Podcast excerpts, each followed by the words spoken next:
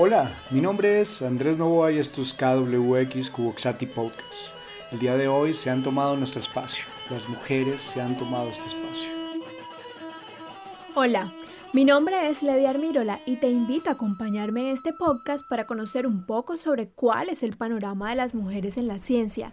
Haremos un breve recorrido donde descubriremos que existen muchas razones para seguir celebrando un día como hoy. En el 2016, las Naciones Unidas proclamaron el 11 de febrero como el Día Internacional de la Mujer y la Niña en la Ciencia. ¿Necesitábamos un día especial? Sí, y te diré por qué.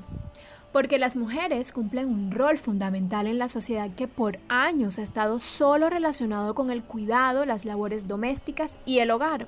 Es cierto, ha cambiado, poco a poco las mujeres han ido incursionando en otros ámbitos como el empresarial, el político y por supuesto el científico, pero aún falta subir más escalones y este día nos viene a recordar varias cosas.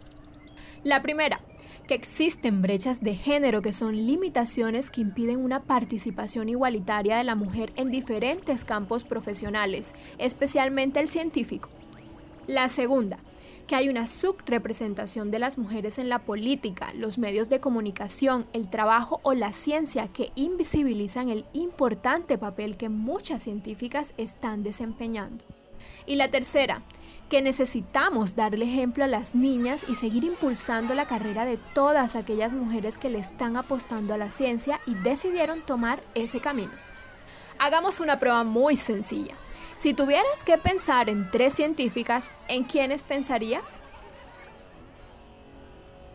Puntos de fuga. Vamos a soltar el hilo de esta madeja. Empecemos por las brechas de género. Cuando se trata de oportunidades, acceso a recursos y derechos, existe una gran diferencia entre ser mujer y ser hombre, algo impensable si consideramos que ambos somos seres humanos. Pues bien, esta brecha se puede observar fácilmente en oportunidades laborales, diferencias salariales, la ocupación de puestos públicos, en el deporte, en la obtención de premios, distinciones, reconocimientos científicos o culturales e increíblemente la lista continuaría. Poco a poco los movimientos femeninos han logrado ganar batallas para que podamos hacer cosas que hoy nos parecen normales como ejercer el derecho al voto, ir a la universidad, poseer propiedades o tomar decisiones libremente sobre lo que queremos hacer con nuestro cuerpo. Esta última, quizás nuestra más grande batalla que hoy continúa. Aquí van algunos datos que recopila la ONU Mujeres en su informe del 2020. En la política, para el 2020, solo el 24.9% de quienes integran los parlamentos de todo el mundo son mujeres. Para el 2019 había solo 10 mujeres jefas de Estado. Es muy claro quiénes están a cargo de legislar y tomar las decisiones políticas más importantes que nos afectan a todas. Esta disparidad es la gran razón por la que ha sido tan relevante en los medios de comunicación la elección de Kamala Harris como vicepresidenta de Estados Unidos, porque por primera vez una mujer ocupa este importante cargo. En la ciencia, solo el 30% de quienes investigan en todo el mundo son mujeres. Este rezago continúa debido a que solo un 35% de ellas eligen estudiar las llamadas carreras del futuro o STEM, que están relacionadas con áreas como la tecnología, la ingeniería, la biotecnología, la física y las matemáticas. Según el informe de la UNESCO, Descifrando el Código, la educación de niñas y mujeres, las principales razones para esto son la falta de escolarización de las niñas, que en muchos países, escuchen bien, sigue siendo baja la pérdida de interés de las niñas en estas áreas por falsas creencias relacionadas con la capacidad, la inteligencia o normas sociales y culturales que asocian estas carreras con lo masculino. Algunas de estas creencias son reforzadas a través de mensajes explícitos e implícitos que transmiten los medios de comunicación cuando muestran con más frecuencia entrevistas, imágenes de apoyo y en general la figura de hombres en los programas relacionados con la ciencia. en los textos escolares donde prevalecen los ejemplos de historias, imágenes y figuras masculinas. En la familia, donde el padre es quien suele desempeñar cargos de poder y se reafirman los estereotipos de género a través del trato y la diferenciación de roles entre hijos e hijas. Incluso cuando muchas mujeres deciden estudiar estas profesiones, según este mismo informe, la tasa de abandono de los estudios superiores es mayor en ellas por factores como la maternidad o las dificultades de conseguir buenas oportunidades laborales. ¿Y qué pasa en Colombia?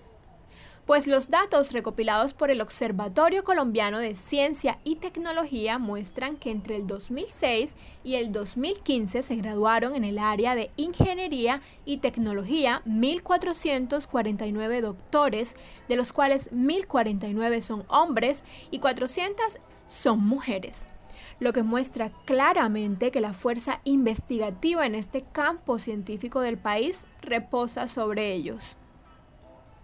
Y es que el reconocimiento de los logros científicos de las mujeres ha pasado por un largo camino. ¿Has oído hablar, por ejemplo, sobre el efecto Matilda? Se trata de un fenómeno denunciado por primera vez por la activista norteamericana Matilda Jocelyn Cage, quien señaló públicamente que las mujeres sufrían una discriminación sistemática al ser ignoradas como científicas, teniendo que soportar por décadas la negación de sus descubrimientos, sus aportes a la ciencia y hasta el anonimato pues en muchas ocasiones eran sus esposos o compañeros de trabajo quienes firmaban los artículos resultado de sus trabajos de investigación. Y es que no tener referentes femeninos conocidos en la ciencia influye poderosamente en las niñas al momento de hacer sus elecciones, pues una representación social se compone de la suma de ideas, conceptos e interacciones sociales en la familia, el colegio, los medios y la sociedad en general. No es suficiente con que una niña crezca en un hogar consciente de estas brechas, es un trabajo conjunto que se debe hacer en sociedad. Reflexiones finales. La sociedad ha asociado durante décadas las figuras científicas con hombres despeinados, en batas blancas y vidas ermitañas. Pero la realidad es que cada vez conocemos historias de mujeres que también han sido protagonistas de importantes descubrimientos científicos, que eran madres, escritoras magníficas, con vidas vibrantes y mucha creatividad. Romper los estereotipos en los medios de comunicación que siguen asociando la ciencia a lo masculino es un paso importante para que las nuevas generaciones de niñas comiencen a sentir que es completamente natural elegir ese camino. Basta ya de pensar en que debemos crear princesas o guerreras, ni lo uno ni lo otro. Debemos impulsar el espíritu curioso y creativo de la niña para que elija lo que quiere ser y explore un mundo libremente.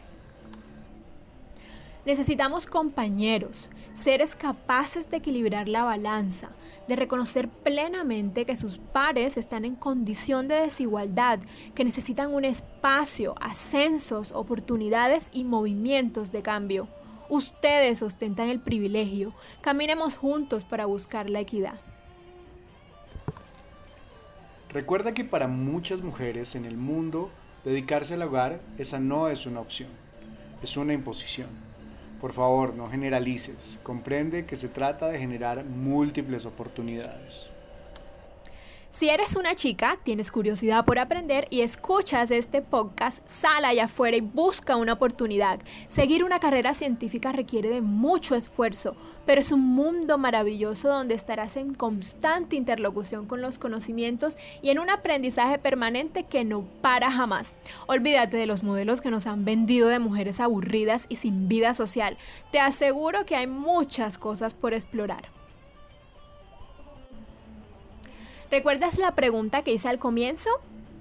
Pues aquí tienes tres grandes referentes femeninos en la ciencia. Grace Murray Hooper, norteamericana, pionero de las ciencias de la computación, hizo múltiples aportes a este campo desarrollando programas informáticos y es la responsable de crear el lenguaje COBOL. Lisa Meitner, física nuclear, austriaca, Descubrió la reacción de fisión nuclear en la que se basó la bomba atómica y las centrales de energía nuclear. aunque ella no participó en la construcción de la bomba. Ángela Restrepo Moreno, microbióloga colombiana, sus estudios le han valido el reconocimiento internacional por sus descubrimientos sobre las enfermedades causadas por hongos. Como ves, la ciencia es cosa de mujeres con conciencia.